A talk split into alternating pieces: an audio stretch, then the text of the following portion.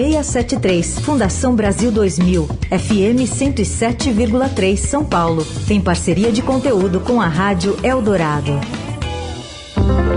Informação em tempo real. Comentários, análise e opinião. Com a credibilidade Estadão. Jornal Eldorado. Jornal Eldorado agora entrando na última meia hora da edição desta quinta-feira, 10 de junho de 2021. Entre os nossos assuntos, a decisão da presidente do Tribunal de Contas da União, Ana Reis, de afastar por 60 dias o auditor que publicou fake, fake news no site do próprio TCU. Fez um estrago danado, o não, TCU já desmentiu mas o presidente Bolsonaro tira proveito da situação. Outro destaque do dia: o Estadão hoje informa que já tem maioria na, na comissão da Câmara para aprovar a volta do voto impresso. O que, que isso pode significar? A gente vai destacar já já. Na CPI da Covid, várias frentes de atuação, mas saiu agora, ontem à noite, uma decisão da ministra Rosa Weber do Supremo Tribunal Federal dispensando o governador Wilson Lima, do Amazonas, de depor. A gente vai destacar daqui a pouquinho o trabalho da CP da Covid e também acompanhar a votação no plenário virtual do STF sobre a realização da Copa América aqui no Brasil. A tendência entre os ministros é favorável ao evento. São temas para nossa conexão com a capital federal. Direto de Brasília, com Eliane Cantanhede.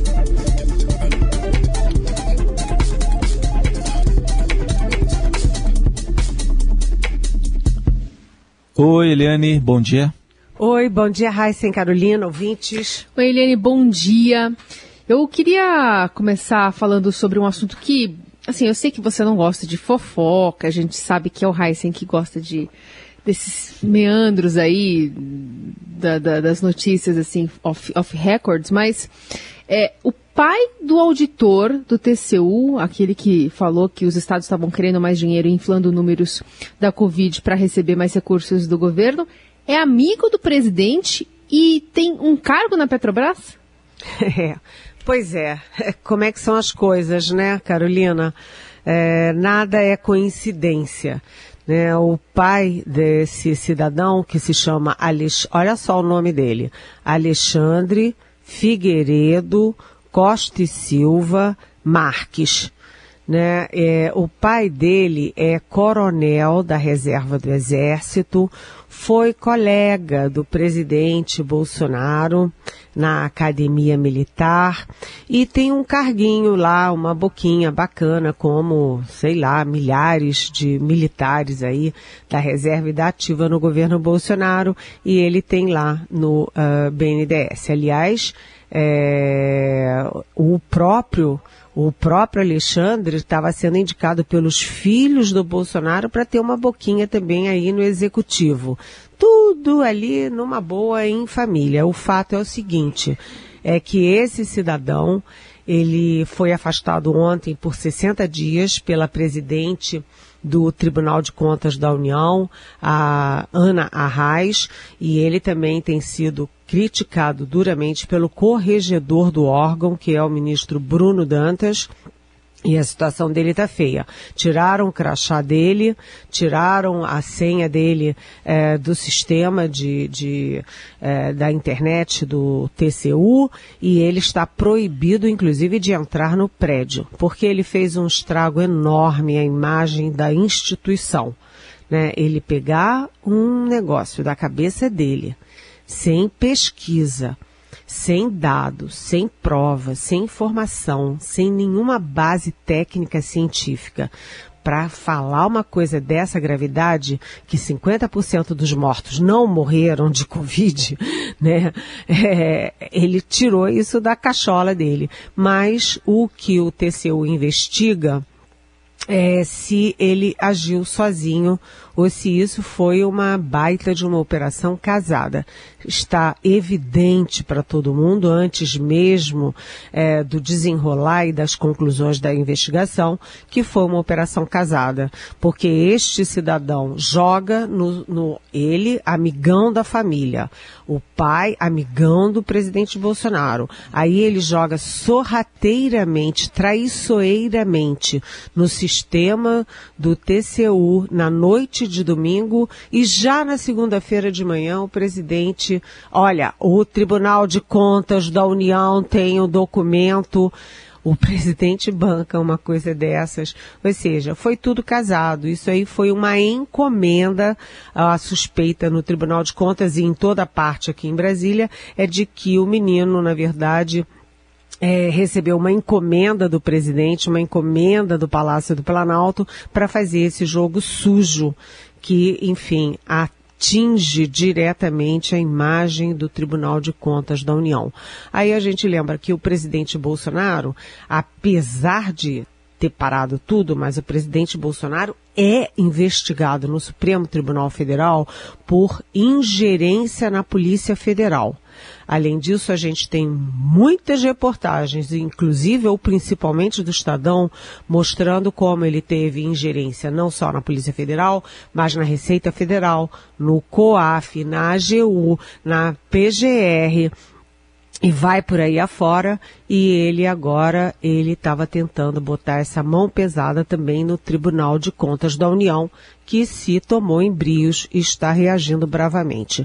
Agora isso é a questão aí é criminal legal, mas há uma outra questão política, porque apesar das providências do TCU, o estrago está feito.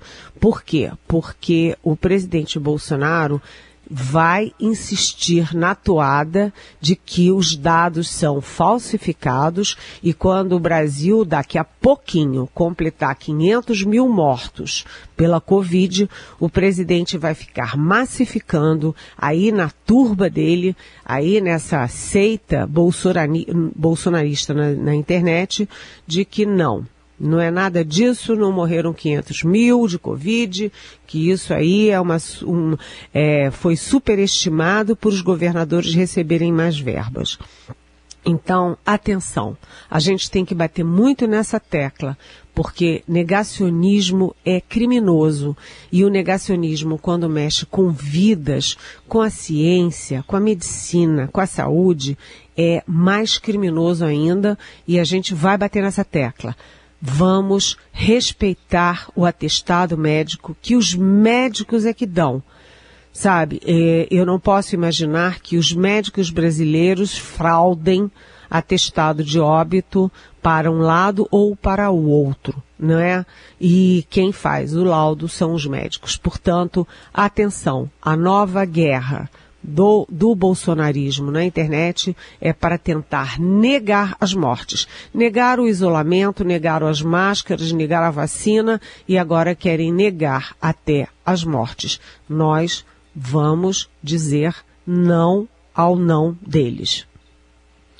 Muito bem. O presidente que usou ainda esse suposto relatório, nem dá para chamar de relatório, ontem num culto religioso e voltou a insistir nesses números para dizer que eles são menores e que morreu menos gente porque tem a tal da cloroquina que o pessoal toma, então por isso morre menos aqui, aqui no Brasil. E descobrimos uma curiosidade, né, Eliane, que eu acho que você não faz, duvido que você faça isso, que é olhar o site do TCU numa segunda-feira ou em algum outro dia. É, vamos aprender com o presidente, né? Coincidentemente pode surgir alguma informação para nós se a gente olhar o site, né, Helene? Pois é, porque o presidente não lê nenhum relatório do OMS, nenhum relatório da FDA, nenhum relatório da Anvisa, ele não gosta da ciência, não gosta da educação, não gosta da cultura, não se informa sobre nada, mas curiosamente ele tem tempo aí, talvez de madrugada, né? Dizem que ele tem muita insônia, para ficar, uhum. olha só, né, lendo os relatórios do Tribunal de Contas da União. Interessante, né, Raíssa? Coincidências, coincidências. Mas acho que ele gosta de coisas impressas também, viu, Helene? Não é só de, de site, não. É, vamos falar do voto impresso. A gente está vendo aqui, o Estadão está tá dando em manchete isso. É, que 21 dos 32 membros da comissão da Câmara analisa lá o voto impresso seriam favoráveis. O que, que isso significa? Pois é, é, foi uma pesquisa do Estadão Broadcast que é, conversou com cada um dos 32 membros, 21 são a favor da volta do, do impresso, é, quatro só são contra e sete estão indecisos. Mesmo que você some indeciso com contra, dá 11 e, portanto, já está em minoria. Ou seja, um passo firme na comissão, lá na Câmara, para ter de volta o voto impresso, que segundo o presidente do Tribunal de Contas, do Tribunal de Contas, olha aí, do Tribunal Superior Eleitoral, o ministro do Supremo Luiz Roberto Barroso, é um retrocesso, aliás, um retrocesso e tanto, né? Porque a urna eletrônica no Brasil é um, um dos orgulhos, né? Um sucesso internacional e a gente vai voltar a um passado mais mais nebuloso, mais fraudador. Desculpa. Mas, enfim, é, essa é uma péssima notícia e eu estava vendo a lista dos que são favoráveis, tem de tudo. Evidentemente, tem o PSL, a tal da Bia Kicis, que é a presidente da Comissão de Constituição e Justiça, que é uma figura, né? Ela é está nessa lista. O, o deputado Aécio Neves, uh, do PSDB, que acha que ganhou a eleição no segundo turno da Dilma Rousseff, e isso todo mundo sabe que não é verdade, foi uma eleição apertada sim, mas ele perdeu a eleição. Né, e, e, gente do PSD, por exemplo, deputado Júlio, do PSD de Minas, enfim, é assim, surpreendente como as pessoas uh, tem esse pé no, no passado, pé no retrocesso, pé no conservadorismo. E o presidente Bolsonaro está por trás disso tudo. E eles estão fazendo, os membros da comissão, o jogo do presidente Bolsonaro. O presidente Bolsonaro, inclusive, conversou com o ministro do Supremo Gilmar Mendes e disse para o ministro Gilmar Mendes que tem evidências de que houve fraude sim na eleição dele, que era para ele ter ganho no primeiro turno. Aí o Gilmar Mendes riu segundo as minhas informações, o Rio e disse, não, presidente, o senhor me desculpa, mas o senhor perdeu a eleição, perdeu a eleição não, o senhor não ganhou em segundo turno, o senhor ganhou muito bem a eleição de segundo turno e 57 milhões de votos não é pouca coisa não é, o senhor ganhou a eleição que o senhor diz que é fraudado. Mas ontem mesmo o Bolsonaro, lá em Anápolis, nesse mesmo evento que você citou, Heisen, ele voltou a falar que tem, aspas, provas materiais de que ele é, ganhou no primeiro turno e não levou. Ou seja, ele vai insistir nisso. O presidente Bolsonaro tem é, verdades paralelas, né? A cadeirinha da criança no carro é, não precisa. É, o isolamento social, não. A cloroquina é boa. Ele põe, ele põe essas verdades na cabeça. E ele meteu na cabeça que ele ganhou no primeiro turno e que teve muito mais votos no segundo turno. Isso é uma ilusão, isso é um terraplanismo, isso é um negacionismo da realidade. O homem foi eleito, o homem está presidente. Por que, que ele tem que insistir nessas coisas? O voto impresso vai ser uma festa de fraudes. Os coronéis, imagina os coronéis por esse mundo afora, aquele coronéis da política, né? Os é, corruptos todos, todo mundo comprando voto, rasurando voto, jogando urna fora. Olha, vai ser um inferno tudo isso e a gente está vendo o tsunami chegar e está vendo o tsunami cair na nossa cabeça e a gente não está fazendo nada. É preciso ser mais rigoroso na resistência a esse tipo de coisa. Muito bem. A gente segue conversando com a Eliane Cantanhede. Agora o nosso assunto é a CPI, porque hoje o Supremo dispensou o governador do Amazonas de depor, mas tem alguns avanços. Ontem a gente ouviu, né, o, o número 2, ex-número 2 do Ministério da Saúde, Elcio Franco, coronel, Mas tem várias frentes sendo abertas, né, Eliane? É, essa decisão de hoje é uma decisão de, de, importante porque a ministra Rosa Weber disse que o governador do Amazonas, o Wilson Lima, não precisaria depor. E isso é com base na Constituição e no regimento é, do próprio Senado que dizem que as CPIs não alcançam os governadores e os estados. Portanto, isso é uma derrota do presidente Bolsonaro que tentava desviar as atenções para os estados e pelo Supremo ele não conseguiu. Mas a CPI vai de vento em popa. E eu fiquei muito assustada ontem com o coronel Elcio Costa, porque depois das mentiras do general da ativa Eduardo Pazuello, agora um coronel do exército vem com aquele monte de mentiras. Olha, doeu no ouvido quando ele falou que a cloroquina foi encomendada é, por causa da malária. Tinha que aumentar a cloroquina por causa da malária. Não teve surto nenhum especial de malária no ano passado, não tinha previsão de surto nenhum de malária é, em 2021.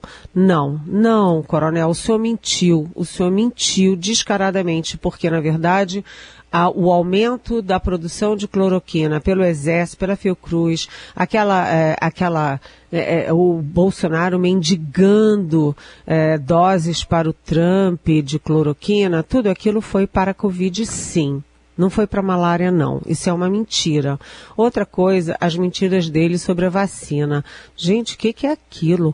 Ele disse, ah, não, é porque a fase 3 de vacina é um cemitério de vacinas mas ele só considerou, e o governo só considerou cemitério de vacinas para a Pfizer e para a Coronavac. Não considerou para a AstraZeneca Oxford. Né? Eles é, era a mesma situação, mas para Oxford AstraZeneca pode. Além disso, o seguinte, é, cemitério de vacina, eles não queriam, mas geraram aí um grande, imenso cemitério de gente. Agora, outra coisa é que ele disse é, que tomou cloroquina sim quando teve Covid. E aí o senador falou, mas o senhor foi internado? Ele disse, ah, mas se eu não tivesse tomado era pior. Gente, aí eu lembro do senador Otto Alencar, que é médico, que sempre diz, é melhor tomar água né? Porque o efeito vai ser o mesmo. A pessoa que vai curar vai curar, a pessoa que não vai curar não vai curar. É o mesmo da cloroquina, é o mesmo efeito. Tomar água. E além de tudo, a água não tem efeito colateral. Não vai afetar o coração, o fígado, não vai afetar nada. Mas, é, e ele também disse que não respondeu à fase, porque imagina, né? O celular dele ficou dias e dias fora do ar. Olha, gente, é muito duro. Eu que conheço militares há tantos anos, uma, sabe, é uma gente muito bem formada, né? As academias, é uma gente aplicada, ordem, disciplina, hierarquia, vendo esses militares sentados na CPI mentindo vergonhosamente. É, é, é inacreditável. Mas é, sem o, o, governador Wilson Lima, a CPI continua em trabalhos internos e vai votar, por exemplo, quebra de sigilos. E ontem já tomou uma decisão importante de convocar o Osmar Terra, né? É, o Osmar Terra é o pivô daquele é, gabinete das trevas ou da, das sombras ou paralelo lá do Palácio que bypassa o Ministério da Saúde para fazer o que o presidente Bolsonaro bem entende, é, não contra a pandemia, mas contra o combate à pandemia. Então, a coisa está indo em frente e eles já estão bem avançados, a CPI bem avançada na questão da cloroquina, na questão das vacinas, muito bem documentado, muito bem ratificado com os depoimentos e agora investe no gabinete do ódio. Portanto, Osmar Terra é um, um, uma carta importante nesse tabuleiro. Muito bem. De olho ainda no STF, Eliane, mas num outro assunto, que é a sessão o plenário virtual que vai decidir se tem Copa América ou não no Brasil. A última atualização que eu vi, a votação é até às 11h59 da noite, está 3 a 0 pelo sim, pela Copa América aqui. Sim, já tem votos do Marco Aurélio Melo, do, da ministra Carmen Lúcia e também do Ricardo Lewandowski, com o detalhe de que o Ricardo Lewandowski fez uma ressalva de que é importante cobrar um plano uh, do governo Bolsonaro para que os jogos sejam em ambiente seguro. Mas, de qualquer jeito, o Supremo Tribunal Federal vai dando o aval à realização da Copa América no Brasil. E aí a gente lembra que a gente havia uma expectativa de que os uh, jogadores, os atletas brasileiros fossem repetir os grandes craques do basquete americano para dizer não, basta, é, e isso não aconteceu, né? É, o rato, é, como é que é? Pariu uma montanha, pariu um rato, é alguma isso. coisa assim. É né? E, e, enfim, então tudo caminha para ter a Copa América. Mas eu lembro que uma informação importante de hoje é que uh, os casos de é, internação, de, de, a Covid, né? está tendo um, um, avanço de 35% em São Paulo. É, você olha o mapa e a situação dos leitos do sistema de saúde, do, do congestionamento aí dos hospitais, é, o mapa já voltou a ficar todo vermelho de novo, com algumas exceções. Então, bem, tudo bem, vai ter Copa América, mas depois aguentemos as consequências e no final das contas o presidente vai dizer que não, não, na verdade ninguém morreu de Covid não, era tudo um, um, um jogo de cena e um jogo é, de futebol, né? É o jogo de futebol e o jogo de cena. É, vai ser interessante observar também, né, esses testes que vão ser realizados nos atletas, né, o saldo é, como disse o, erroneamente né, o ministro da Saúde, Marcelo Queiroga, apenas um jogador tinha testado positivo né, no Campeonato Brasileiro, enfim. É, na Copa América, esses testes vão ser feitos com assiduidade e a gente pode acompanhar, por exemplo, o resultado né, deles em relação à aglomeração e a possibilidade de transmissão entre os atletas, né, Eliane? É, entre os atletas e fora, né? Porque é, uma Copa América é sempre é, um bom motivo de aglomeração. De né? aglomeração verdade, em bar, assistir, né? aglomeração em restaurante, aglomeração nas casas, em clubes. É, vem as delegações de fora, quer dizer, é, é sempre é, um alimento para o tal do maldito, macabro coronavírus. Então a gente torce já que vai ter para que dê tudo certo, mas torcendo e temendo, né, Carolina e Heisen? Bom, e lembrando então, até às 11h59, amanhã a gente vai dar o resultado aqui e comentar né, a Copa América. E é, só esse dado que a Carol citou do ministro, ele fala de um caso, né, é, que ele falou de transmissão em campo, foram mais de 300, né? Mas é que aquela coisa, não sabemos se a, onde é que a pessoa pegou, se foi no campo de jogo, se foi na concentração, se foi no hotel, se foi no avião, no ônibus que estava indo para o estádio, enfim não, não, se tem essa minúcia toda, né? Mas foram Mas mais de 300 de 1 para 300, é, pequena é um, diferença. Um, pequena de 299, né? é, é assim como Osmar Terra, né? Entre a previsão dele de 2.200 mortos e os 500 mil mortos que a gente está chegando agora, tem uma diferencinha, né, gente? Vamos combinar. Agora, teve uma boa notícia ontem, é importante a gente também dar uma boa notícia de vez em quando, quando elas surgem, porque a Anvisa, a nossa Anvisa, a nossa respeitada Anvisa, autorizou é, testes em humanos com a Butanvac, que é a vacina é, produzida aqui pelo Butantan, é, com, é um sistema diferente, com ovos, e é uma vacina que se é, for, é, for der resultados, os testes derem resultados, se for aprovada por Anvisa, pode ser uma excelente saída para o Brasil, que não encomendou na hora certa as vacinas uh, da Coronavac, da, da Pfizer, da Janssen, uh, da Moderna, da Sputnik, de coisa nenhuma. Então a gente tendo uma vacina aqui feita em São Paulo pelo Butantan, isso é uma grande notícia. A outra grande notícia nessa área de vacinas é que O presidente americano Joe Biden é, anuncia oficialmente hoje, ele está fazendo, vai se encontrar no G7, os, as grandes economias do mundo, e vai anunciar a doação de 500 milhões de doses de vacinas para 100 países. A gente espera, evidentemente, estar incluído entre esses países. Né? É, então, a vacinação avança aos trancos e barrancos e apesar do trabalho todo contra feito pelo governo Bolsonaro. Eliane Cantanhede, volta amanhã. A gente continua falando mais sobre esse cenário político e também da pandemia né, sanitário. Obrigada, viu? Boa quinta-feira. Boa quinta-feira. Beijão.